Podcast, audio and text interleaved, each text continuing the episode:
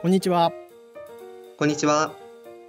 三井テックラジオは株式会社三井リンクスのスタッフが Web デザイン、Web フロントエンドなどの Web 技術に関するニュースやツールなどをシェアするためのポッドキャストです。今回は私加藤と橋本くんの2人でお届けします。橋本くんよろしくお願いします。よろしくお願いします。えー、今回は Google Chrome のバージョン93が8月31日にリリースされる予定ということでバージョン93に搭載されるライトハウスバージョン8についてのお話をしようと思います。バージョン8へのアップデートではスコアの重み付けの変更など割と影響が大きめの変更がありましたよね。そうなんです。他にもコンテントセキュリティポリシーに関するチェックの追加などもあったのですが今回はパフォーマンスに関連する変更を深掘りしながらおさらいしていきたいと思いますまず1つ目の変更は今橋本くんが言ってくれたスコアリングに関する変更ですね。ざっくり言うといくつかの指標について重み付けやスコアの計算に使われる係数がアップデートされます。それってウェブサイトに手を入れてなくてもライトハウスをアップデートするだけでスコアが変動する可能性があるってことですよね。そうですね。HTTP アーカイブのデータをもとにテストされたウェブサイトでは全体の80%のサイトで5ポイント程度変動があると予想されているみたいです。なるほど。でもその程度の変動は普段の計測中もネットワーク環境などによって起こりますよね。うんそうですね。なのでスコアの変動に一喜一憂する必要はないかなと思っています。ただどうして変更されたのかについては知っておいても良いかなと思います。そうですね。ではその変更の背景について聞いてもいいですか？はい注目は CLS Cumulative Layout Shift と LCP Largest Contentful Paint と TBT Total Blocking Time の3つの指標がより重視されているっていうところですね。順番に説明していきたいと思います。CLS は画像などのコンテンツが遅れて表示されたりスタイルが遅れて当たったことによって発生するガタつきの量をスコア化したものです。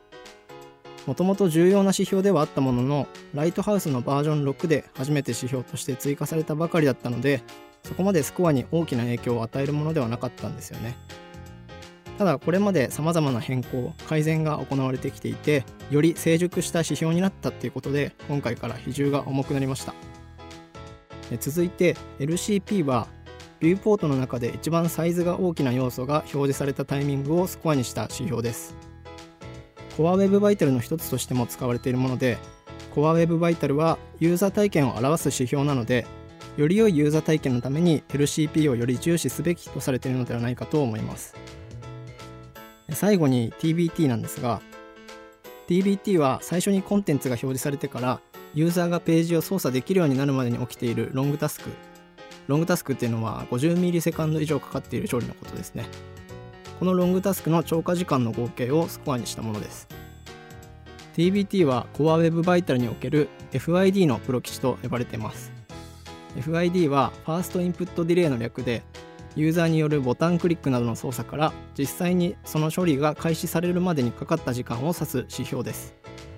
なのでロングタスクが多ければ多いほどそして長ければ長いほど処理の開始が遅れることがあるので TBT の改善ができれば FID の改善にもつながることからこちらもより重視されているのではないかと思います。なるほど。そういえば CLS も Core Web Vital のうちの一つですよね。うんそうですね。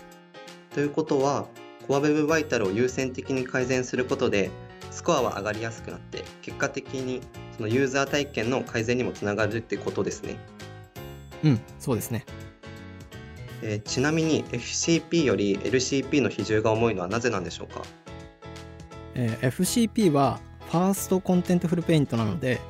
ページのコンテンツの一部が画面に表示されるまでを測定するのに対して LCP は Largest Contentful Paint なのでビューポート内に表示される最大のコンテンツが表示されるまでを計測します、うんうん、FCP はあくまで最初のタイミングを検知するだけなので表示されたコンテンツがユーザーにとって価値のあるものとは限らないんですよね。例えばローディングバーが最初に表示されるページとか結構ありますけどローディングバーっていうのはユーザーに直接的な価値を与えるものではなくてユーザーが本当に得たい情報っていうのはそのローディングの先にありますよね。そうですね。でも一番大きなコンテンツが価値のある情報とは限らないですよね。うんそれはその通りだと思います W3C の Web パフォーマンスワーキンググループとの議論だったり Google 独自の調査に基づいて一般的なサイトでは最大の要素がメインコンテンツであることが多いという結論を出しているんですけど、まあ、あくまで一般的なサイトに当てはまる指標であるっていうところは気をつけた方がいいですねそうですね。先ほど話に上がった CLS についてですがバージョン8で計測方法が変わったようなので橋本くん説明してもらってもよいですか？はい、えー今回の変更についてより理解するためにまず Core Web Vital におけるフィールドデータとラボデータについて簡単に説明します。えー Core Web Vital を計測した結果にはフィールドデータとラボデータの2種類があります。フィールドデータは実際のユーザーの使用状況から集めたデータでラボデータは特定の制御された環境から集めたデータになります。で今回 CLS の計測方法に加えられた変更はそのうちのフィールドデータに影響するものでした。でこれの要点としては CLS の計測は1秒のギャップ5秒を上限とする最大セッションウィンドウを基準にするというものです。うんなるほどもう少し詳細を教えてもらってもいいですか？はい。えっと、フィールドデータにおける CLS の計測は、ページロード時のレイアウトシフトだけではなく、ページを開いている間にわたって発生した合計のレイアウトシフトが対象になります。で、これはバージョン8でも変わらないんですけど、そのある条件ごとに計測期間をセッションとして区分して、でその中で合計のレイアウトシフトが一番大きなセッションを基準にスコアを算出することで、セッション期間に関係なく CLS を一貫して測定できるようになりました。うんうんうんちなみにセッションとして区切らない場合だとどういう問題があったんですか？これはさっきも少しお話しした通り、フィールドデータではユーザーの操作によって発生したレイアウトシフトも含めて、その全て合計してスコアを算出していました。なので、例えばシングルページアプリケーションとか SNS などでよく見かけるその無限スクロール系のページだと、レイアウトシフトの数値がどんどん積み重なっていくんですよね。ただ、特にユーザーにストレスを与えるレイアウトシフトっていうのは、ページを開いている間に起きたレイアウトシフトの合計というよりかは、ページロード直後のものであることが多いので、そこにより焦点を当てるようにしたということみたいです。なるほどそれでいくつかのセッションに区切ってそのセッションの中からよりガタつきが発生しているものをスコアリングの対象にしたというわけなんですねそうです。であと、ラボデータでは、ページの読み込みが完了するまでに起こったレイアウトシフトを基準としてスコアを算出していたのに対して、このフィールドデータでは、読み込み完了後のアクティビティを含むページの存続期間全体で起こったレイアウトシフトを基準としてました。でその計測期間の長さが違っていたことが原因で発生していたスコアの差もま比較的軽減されるみたいです。うん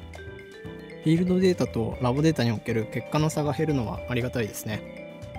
そうですよね。それでさっきそのある条件ごとにセッションウィンドウが区切られるって言ったんですけど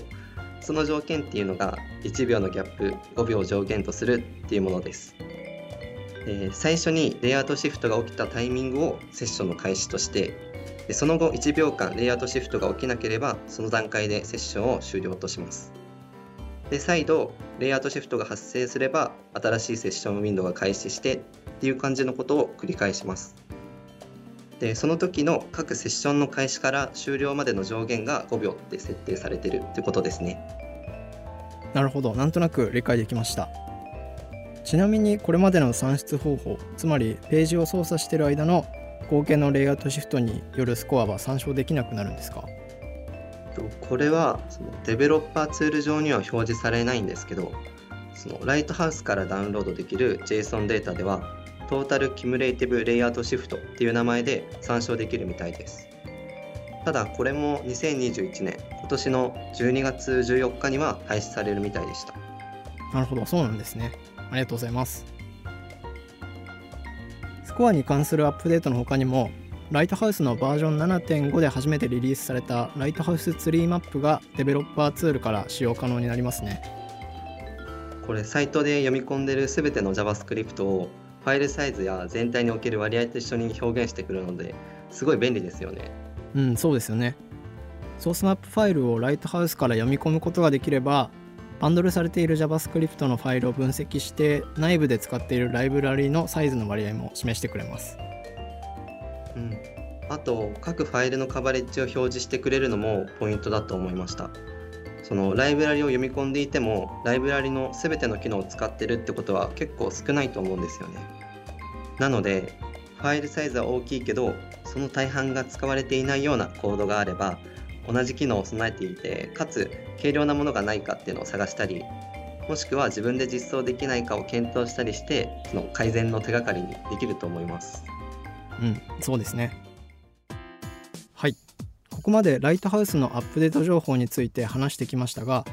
ライトハウスの GitHub ではアップデート情報の他にもバージョン8.0パフォーマンス FAQ というページが公開されていました。そのページにはアップデートについての QA だけでなく Core Web Vital との関係についてもいくつか記載がありました。うん、なんかここまでの話でも割と Core Web Vital 登場しましたね。そうですねなので最後にライトハウスと Core Web Vital の切り分け関係について話しておきましょうかはい。